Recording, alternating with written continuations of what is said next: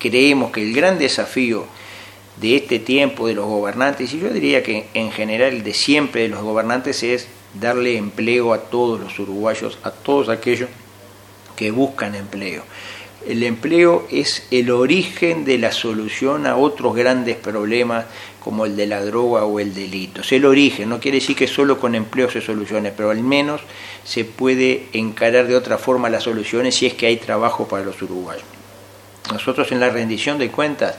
hemos planteado darle una, un alivio, un afloje de cincha, como se dice vulgarmente, a la micro, pequeña y mediana empresa nacional, al trabajo nacional. Aquí, eh, desde hace muchos años, se contempla, por un lado, aquellos sectores más sumergidos de la sociedad, los que están en mayor situación de fragilidad, aquellos que atienden el MIDES, que atienden las intendencias,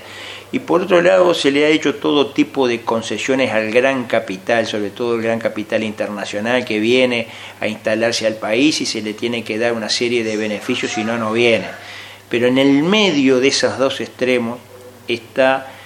el micro, pequeño, mediano empresario, está el cuentaproprista, está aquel que la pelea, el, capital nacional, el trabajo nacional, aquellos que en definitiva son los generadores de más del 90% de los puestos de trabajo en el sector privado. Nosotros creemos que a ellos hay que darles un alivio, hay que darles un respiro y nosotros hemos propuesto cambios en la tributación, hemos propuesto eh, desregulaciones, hemos, puesto, eh, hemos propuesto en definitiva atender a ese sector que es el gran ignorado de todas las reformas que se han hecho en los últimos tiempos. Creemos que eso es muy importante y bueno, la rendición de cuentas en su mensaje original no lo incluye. Estamos ahora negociando a nivel parlamentario para introducir algunos de los, de los puntos que nosotros entendemos que son necesarios.